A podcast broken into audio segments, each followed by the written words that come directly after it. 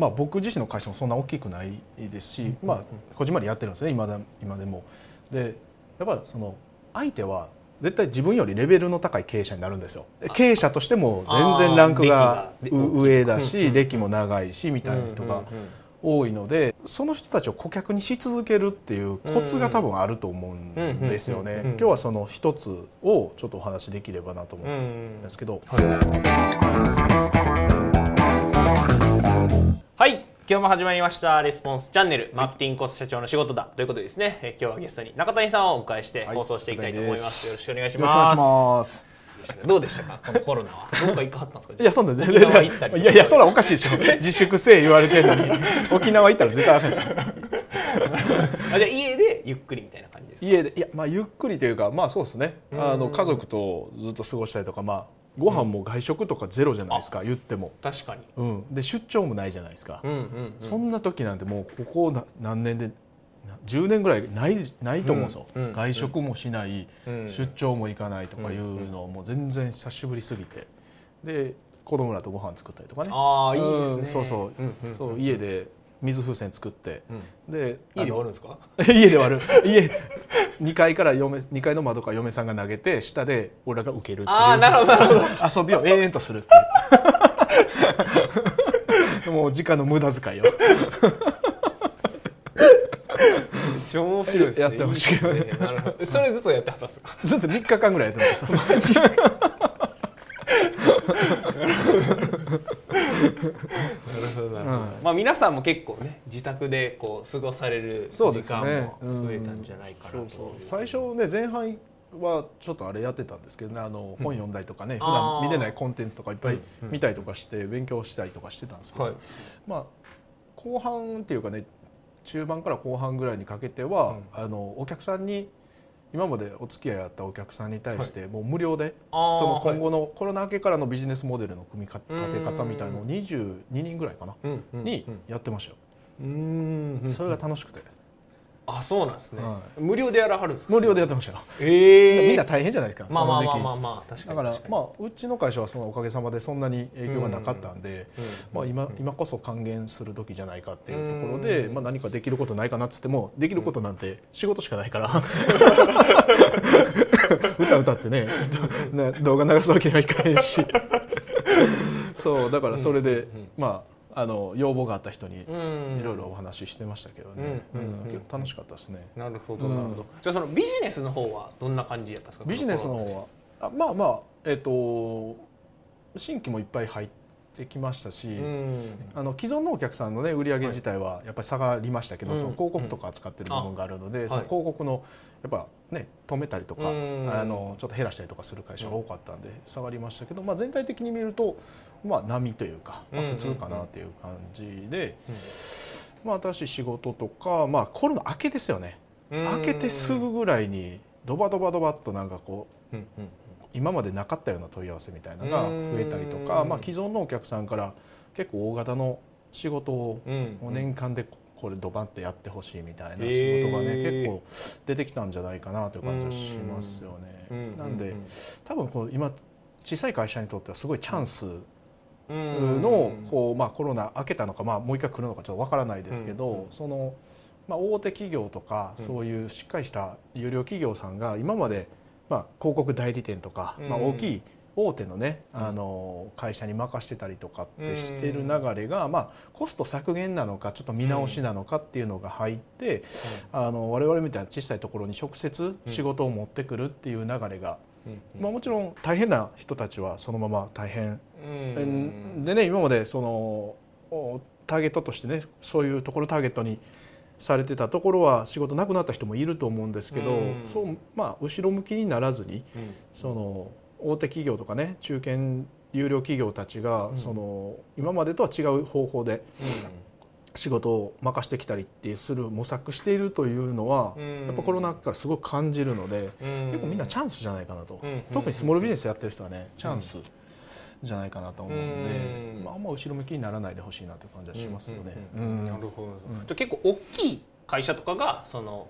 中谷さんのところにウェブ制作してほしいとかホームページ作ってほしいみたいなのが来る今まで結構ネームバリューある会社さんともお取引してたんですけどやっぱ年一とかなんですよね。言っても。ほとんどがまあ小さいえー、何十億みたいな会社さんとか、何億みたいな会社さんばっかりやったんですけど、びっくりするぐらいの会社え？ー、みたいな。こんなとこから問い合わせ来るかっていうようなレベルのところからやっぱり引き合いが何件か今来てるんで。そうですね。それがこんな固まってくるなんてことは今までなかったんで、なるほど。なるほど、まあ、今13年14年。15年目ですかねもう、うん、15年目で初めてこんな現象が起きてるっていう感じそうなんですね、だって有限会社じゃないですか。言うても、ちっちゃい会社やから、そんないきなり大手のところからボンって問い合わせ来てどうこうみたいなあんまりないと思うんですよね。でもああのそういう動きが出てると、まあ、まだ仕事になってないところも多いですけど、はい、仕事になったクライアントさんもいらっしゃるん。で、うん、なんか流れはすごい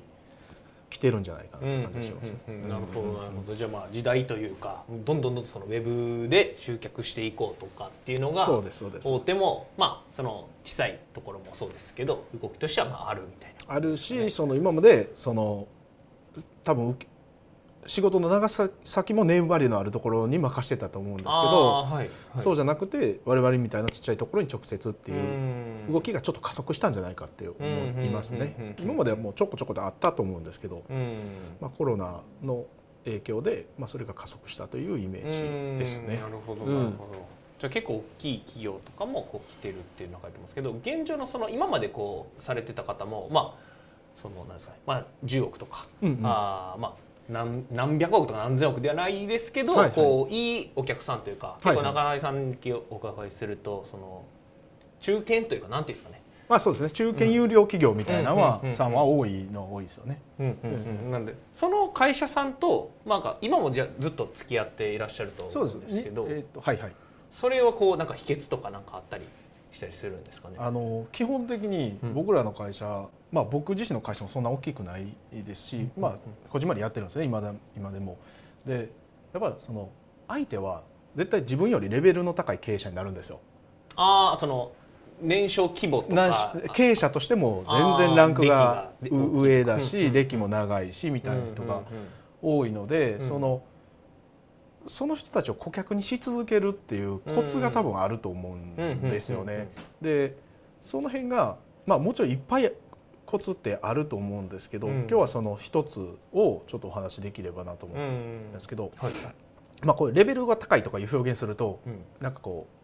う突っ込まれそうなんで一応ビジネス的なレベルが高い人っていうイメージで聞いてもらったらいいと思うんですけど、あのやっぱ皆さんもレベルの高い経営者とかと取引多分したいと思うんですよ。であのその人たちってフィーも高いし、あの価値も感じてくれるし、まあその僕らだって人間なんで失敗することもあるんですけど、失敗を結構許容してくれるんですけど、はい、その人たちとその同じようなレベルの人たち、経営者の人たち、まあ、担当者の人たちっていう人たちとのなんていうかコーチングの仕方が全然違うと思うんですよ。コーチングの仕方、まあ、お付き合いの仕方というか。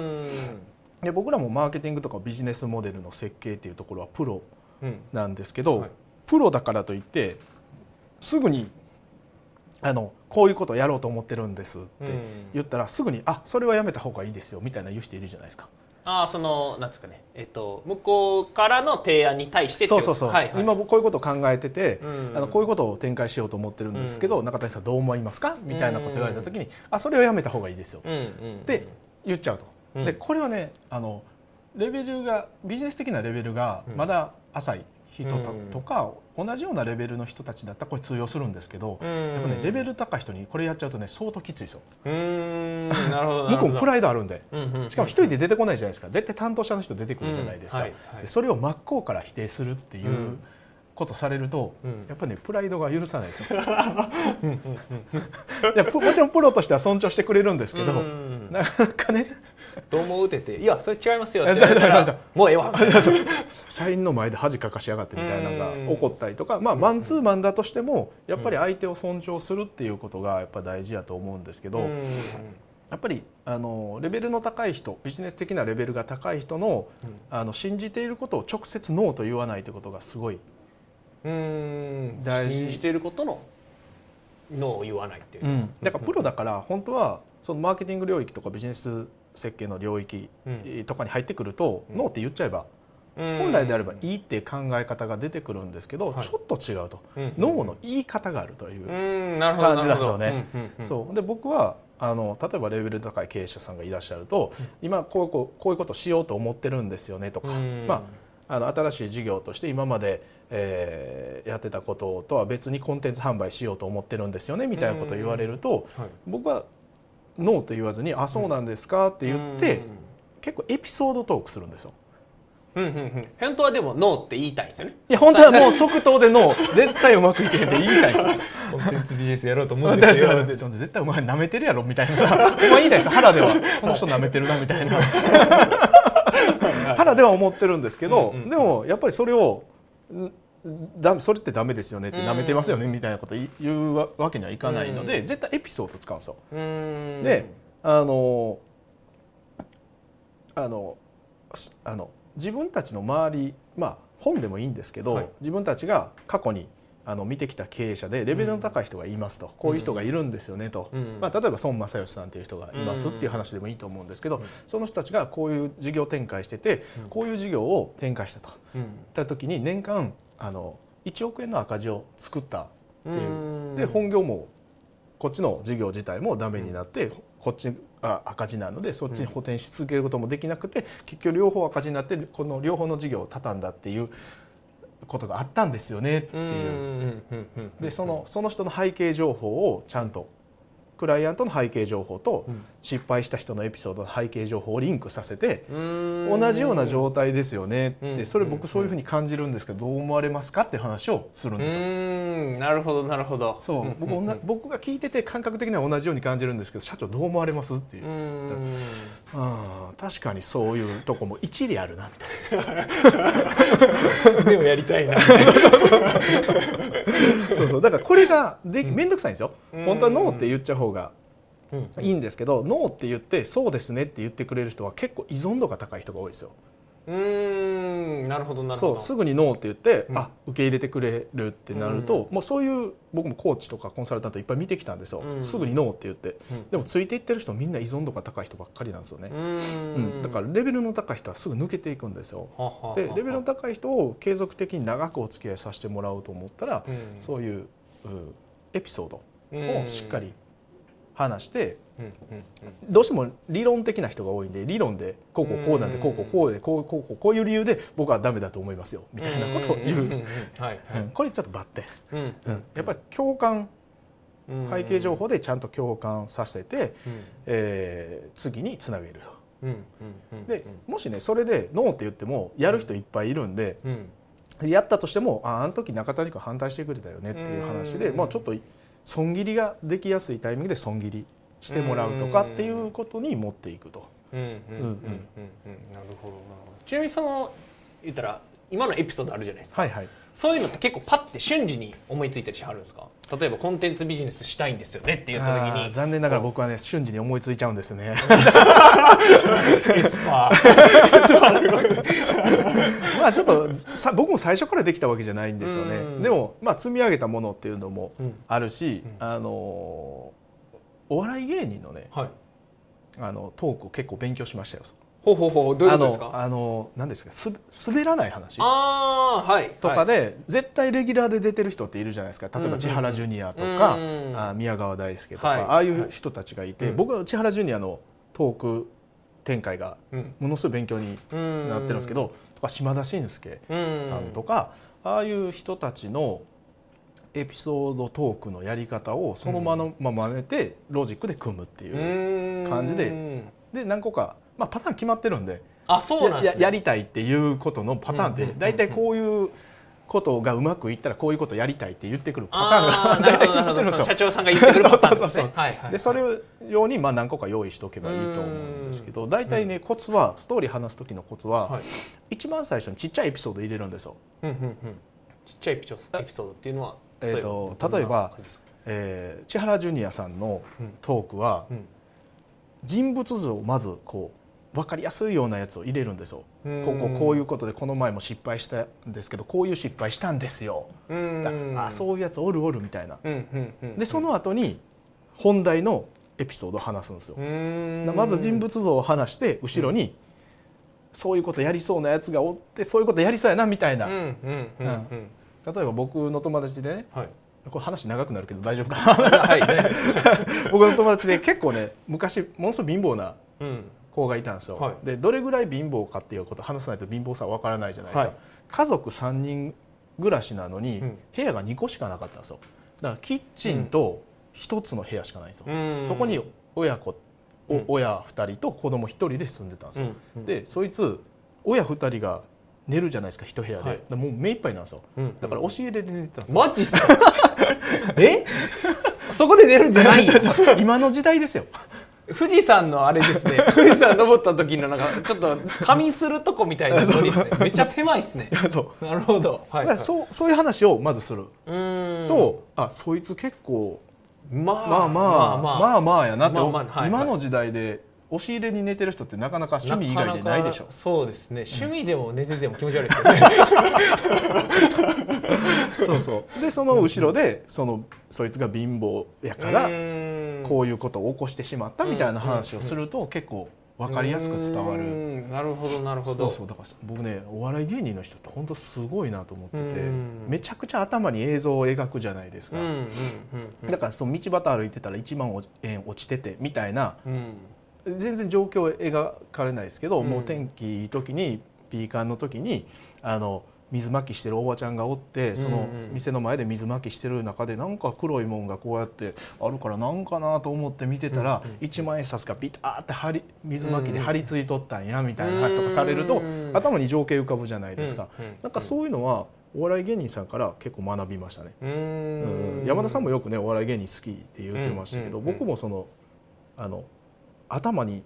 映像を描かせるトーク術みたいなのは素晴らしいなって思って勉強してますね。そうそうそうそう。なるほどなるほど。うん、じゃあそういうなんていうんですかね、そういうというかあのまあ自分の目上の方だったりとかキャリアが長い方に対して、うん、こういきなりノーっていうんじゃなくて、そう最初はまあエピソードでこう返すみたいな。結局第三者話法みたいになってるんですよ。うんなるほどなるほど。面白い第三者話法みたいな何々さんが言ってましたみたいなあるじゃないですか。だからそういうふうな第三者話法とエピソードを取り入れて共感させしてもらうっていうのを両方やってしまうと、そのだから僕はどうかわからないですけど感覚的にはわからないですけど、あのそういうこともあるんでどう思われますかっていうふうに持っていくと。で向こうがうん、やっぱりちょっと俺もそう同じとこで迷っててんよねっていう話になってきて、うん、じゃあまあやる人とやらない人と分かれるんですけど、うん、まあ、まあ、なんか僕個人的にはそういうこともあるんで今のところはこっちに集中された方がいいと思うんですけどって言っても受け入れやすい。